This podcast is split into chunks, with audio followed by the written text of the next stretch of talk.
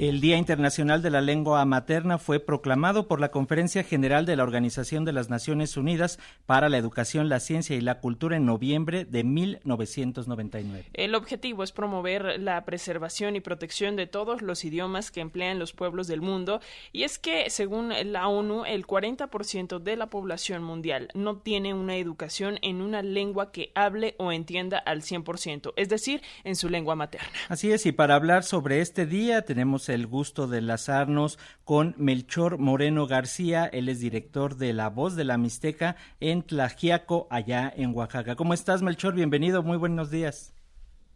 ¿Qué tal, Francisco y Alexia? Buen día. Pues un saludo desde la ciudad de Tlajiaco. Tony Dano, Tañón, Canusuya, Nakachi y Nidano. Lo que he dicho es buenos días y qué dice su corazón.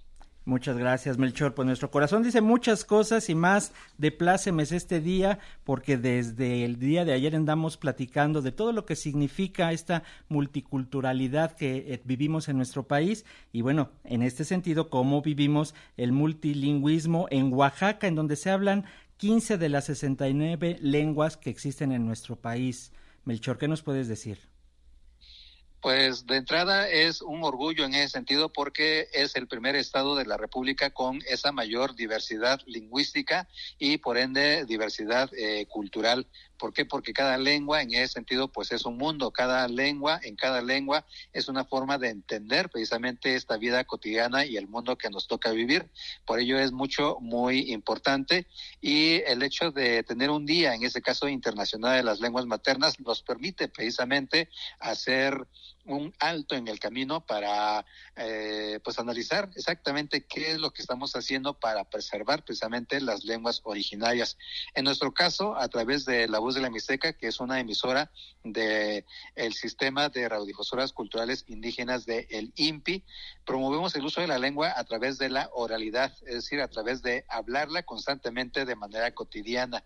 ¿Por qué? Porque es complicado de repente cuando ya hay una lengua que está en, riesgo de desaparición, se forman grupos quizá eh, que intentan hablarla, entenderla, escribirla y demás, pero hemos constatado que la mejor forma de cómo promover el uso de la lengua es a través de la oralidad y en este caso el mixteco, que es la lengua que yo hablo, pues se logra mantener precisamente a partir del interés de los papás, principalmente de las mamás que enseñan a sus hijos e hijas a hablar la lengua desde el seno de la familia, desde la casa.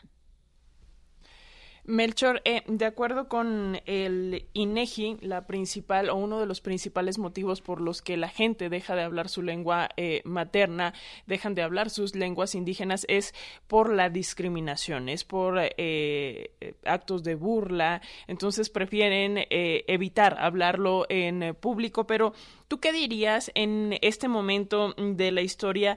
Eh, desde tu experiencia, ¿aún persiste la discriminación por hablar otras lenguas diferentes al español?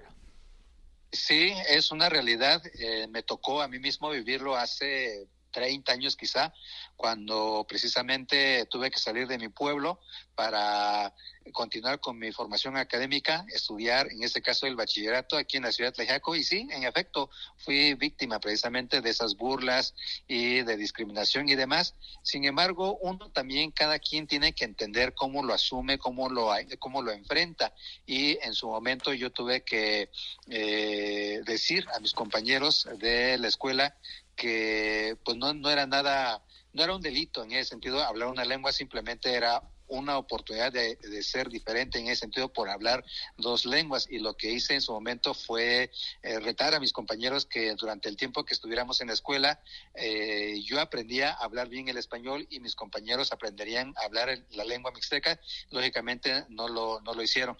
Pero también tiene que ver precisamente con esta formalidad de la educación en nuestro país. El hecho de que hace 40 años hace 50 años quizá en su momento las políticas públicas de del indigenismo, pues también promovieron en ese sentido la castellanización, es decir, en vez de fortalecer las lenguas originarias, buscaron que eh, los niños de aquel entonces aprendieran precisamente la lengua, tanto así que eh, testimonios de adultos ahora nos dicen que en su momento fueron castigados por hablar la lengua en, la, en el mismo salón de clases.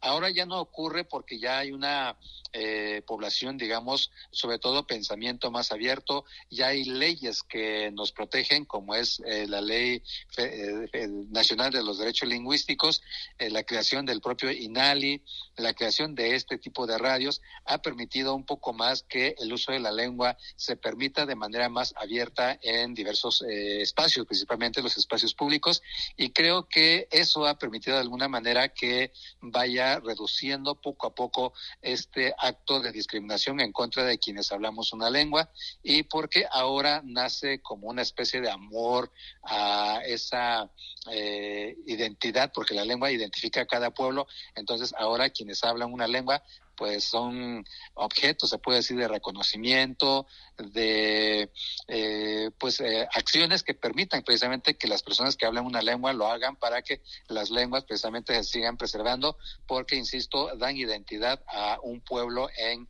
Oaxaca y en nuestro país. Así es, Melchor, sin duda que también la visibilización que se está haciendo, hablar ahora de todos estos temas es tan importante porque permite justamente eso, empezar a normalizar eh, algo que, como bien señalas, antes era castigado y sometido por esta castellanización que se hizo. Por favor, coméntanos, Melchor, compártenos cómo es un día allá en la radio, quienes hemos tenido la oportunidad de andar en radios comunitarias e indígenas, nos damos cuenta de cómo comparten eh, la lengua, cómo hablan, por ejemplo, ustedes en Mixteco con la población, cómo llega la, la propia población a platicarles en, en su lengua, cómo es que transmiten para poder conservar eh, esto tan importante que es nuestra lengua materna. Sí, tengo que decir que nuestra radio es una radio pública, igual que Radio Educación, sin embargo las acciones que hacemos es comunitaria, en el sentido de que prácticamente los diversos sectores de la población son quienes dan vida y sentido a nuestra programación a partir de su intervención precisamente. Aquí en nuestra radio participan niños, niñas, jóvenes, adultos, eh, campesinos, mujeres, artesanos, músicos, danzantes, migrantes, eh, autoridades municipales, autoridades tradicionales, mayordomos y demás. Entonces, de manera cotidiana, eh, prácticamente toda nuestra programación está constituida precisamente con la participación social. Estabas comentando, Melchor, recuperamos la comunicación, lo que es un día a día ya en la en radio, en la radio, la voz de la Así es. Así es, transmitimos 24 horas y desde que iniciamos transmisión a las 6 de la mañana y prácticamente todo el día y gran parte de la noche hablamos precisamente las lenguas que se transmiten a través de esta radio, que en este caso es el mixteco, el triqui y el chochulteco.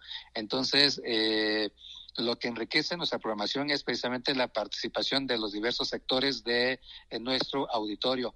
Eh, participan de manera activa niños, niñas, mujeres, eh, productores, músicos, danzantes, autoridades tradicionales, eh, mayordomos y demás. Entonces, en realidad, ellos son quienes con su participación dan vida y sentido a nuestra programación y en ese sentido, pues hacen suyo este medio como una herramienta para promover precisamente su lengua y su cultura.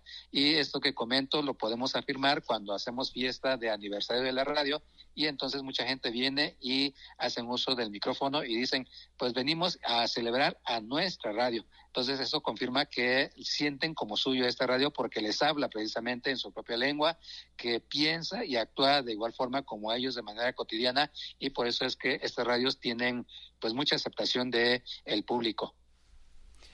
Ya para terminar, eh, Melchor, ¿cómo le hacemos para escuchar desde otros puntos la voz de la Mixteca? No sé si esto sea posible. Eh, considerando, por ejemplo, que aquí en la Ciudad de México, de acuerdo con la Secretaría de eh, Pueblos Indígenas, hay un 12% de población que habla mixteco. ¿Cómo le puede hacer la población aquí en la Ciudad de México que quiera escuchar la voz de la mixteca? Muy bien, pues muchas gracias y gracias a la tecnología también desde el 2008 transmitimos por internet. Nuestra página para que nos puedan escuchar desde casa por internet es https dos puntos doble diagonal ecos.impi.gov.mx diagonal XETLA. En esa dirección electrónica encuentran a las 23 emisoras del sistema. También nos pueden escuchar a través de una aplicación que es gratuita, lo descargan, se llama Ecos Indígenas, la aplicación que por ahora funciona solo para el sistema Android. Lo descargan de forma gratuita, lo instalan igual. Desde ahí encuentran eh, las 23 emisoras que integran el sistema de radiodifusoras culturales indígenas y de esa forma nos pueden escuchar prácticamente donde quiera que se encuentren. Pues ahí está. Muchísimas gracias, Melchor Moreno García, director de La Voz de la Mixteca en Tlajiaco, en Oaxaca. Te enviamos un abrazo y, como siempre, seguimos en comunicación. Kuta bituni no ano ka kya no bitasa sa henan to okyo hi su ka dan yibo yo so te so ka no su ano su no no sa ku ka no allí ya ven hace kuita acá o tuñón sabi lo que he dicho es que pues les agradezco que nos hayan tomado en cuenta en esta ocasión para compartir un poco de nuestra experiencia y de esa forma dar a entender lo importante que es hablar una lengua originaria. Muchísimas gracias, Melchor. Un abrazo.